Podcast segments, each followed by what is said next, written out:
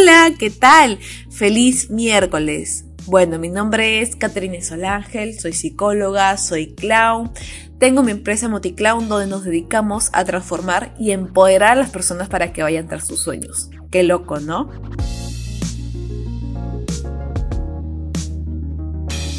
Bienvenido a mi siguiente podcast. El día de hoy vamos a hablar de positivismo.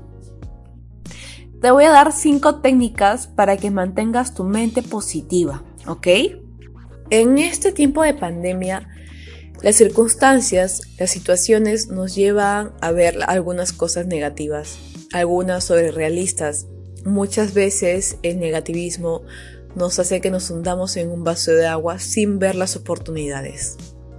En estas circunstancias tan ilimitantes, a veces parece imposible ser positivo o el positivismo dura muy poco, pero créeme que es algo que podemos trabajar. Ojo, el positivismo no es estar alegre siempre, no es mostrar una sonrisa siempre o siempre estar contento y riendo. Eso es una definición totalmente equivocada. Lo que hace el positivismo es alimentar tu resiliencia con optimismo, con técnicas, para que en el momento de oportunidades sepas escogerlos. La historia ha demostrado que las personas con visión optimista sobre la vida, sobre sus oportunidades, siempre encuentran la manera de hallar el éxito. Así que acompáñame y cambiemos esta actitud mental de una negativa a una positiva. Paso número uno. Sé agradecido.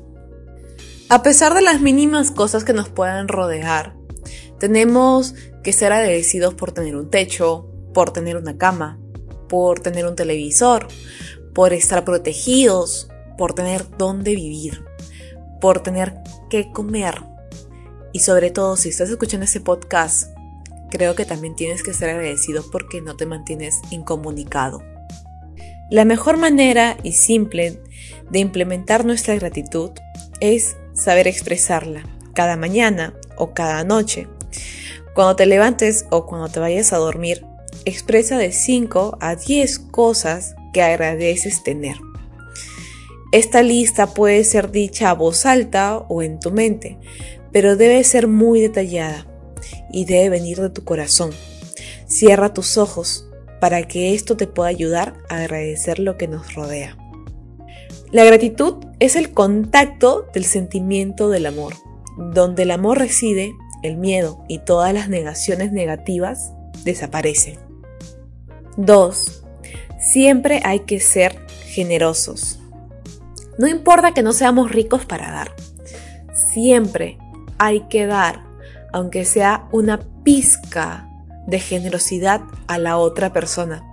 Tú no sabes cuándo uno necesita ese alivio o esa esperanza recibida a través de una generosidad. Ser generoso no siempre se trata de dar dinero. Muchas veces lo que puedes dar son tus habilidades a las personas que te rodean, a aquella persona que llega a ti en búsqueda de un consejo, dáselo. No dudes del valor de ese acto. Incluso los actos más pequeños pueden cambiar vidas. 3. Controla tu respiración. ¿Te has percatado que cada vez que pasamos por un enojo, por una frustración, por un ataque de ansiedad, por una depresión o tristeza, el patrón que más se repite es nuestra respiración? ¿Se acelera o se desacelera? Y en ambas nos afecta. En un momento en tu mañana, practica seguir tu respiración conforme inhalas y conforme exhalas. Siente el aire entrar a tu cuerpo e ir hacia tus pulmones. Llena tus pulmones de ese aire y cuando llega a la parte más profunda, siente el aire salir de tu cuerpo, o sea, por tu boca, y suelta cualquier tensión o pensamiento negativo. 4. Visualiza tu esto. Aprovecha la imaginación. Aprovecha la creatividad. Ahora que estamos en cuatro paredes, hay que empezar a imaginar. ¿Te acuerdas cuando éramos niños y no importaba que estábamos dentro de casa e imaginábamos que jugábamos con un peluche o dábamos una voz a una muñeca? Recuerda que no es difícil imaginar, así que te invito a traer a tu niño para visualizar tu éxito. Entonces vamos a empezar a visualizar nuestro momento positivo. ¿Sí? Ok. Piensa en un evento positivo, en algo que te ha ocurrido, que te gustó mucho o en algo que quisieras que te, que te ocurriera. ¿Ok? Cierra tus ojos y ve el evento a través de tu mente, cómo sucedió, y empieza a colocarte dentro del evento. Siente esas emociones positivas, cómo ocurrieron, qué pasó. Cuando abras los ojos, permítete mantenerte en ese estado positivo. Visualiza tu sueño, tus metas y empieza a andar por ellos. ¿Qué sentirías si llegarías ahí? ¿Cómo llegamos hasta ahí? ¿Cómo caminamos hasta ese lugar? Todo inicia con comenzar a hacer.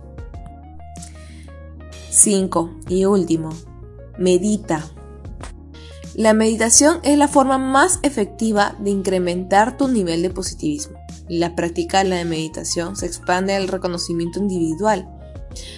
Te permite conectar con tu ser en tu mente, tu cuerpo y espíritu. Yo sé que para muchos el tema de la meditación es algo complicado porque no podemos tener la mente quieta. Imagínate, yo soy la persona que tiene la mente más inquieta y que tiene muchos pensamientos sobre ellas. Al principio a mí se me era un poco difícil empezar a meditar, pero una amiga me enseñó una pequeña técnica. Cuando sientas que las ideas negativas empiezan a apoderarse en tu mente, comienza a soltarlas a través de la exhalación. Suéltalas como si las dijeras y déjalas ser libres, fuera de ti, fuera de tu mente. Y cuando inhales, comienza a inhalar cosas positivas, recuerdos positivos, ideas positivas, comienza a hacer preguntas positivas, empieza a conocerte.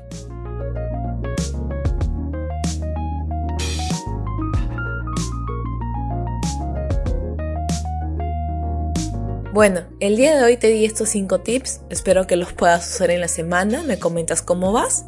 No olvides que me puedes encontrar en mis redes sociales como Caterina Solangel Oficial, tanto en LinkedIn, Facebook, Instagram, YouTube y Spotify. Y no olvides también que estamos con la doctora Moti, que es una psicóloga, que es clown, que te da esa consejería y ese soporte emocional cuando tú lo necesitas. En tiempos de pandemia como esta, estamos a precios muy accesibles, así que no dudes en escribirme para atenderte con la doctora Moti. Te deseo un feliz miércoles y de muchas bendiciones, un abrazo a distancia y muchos éxitos.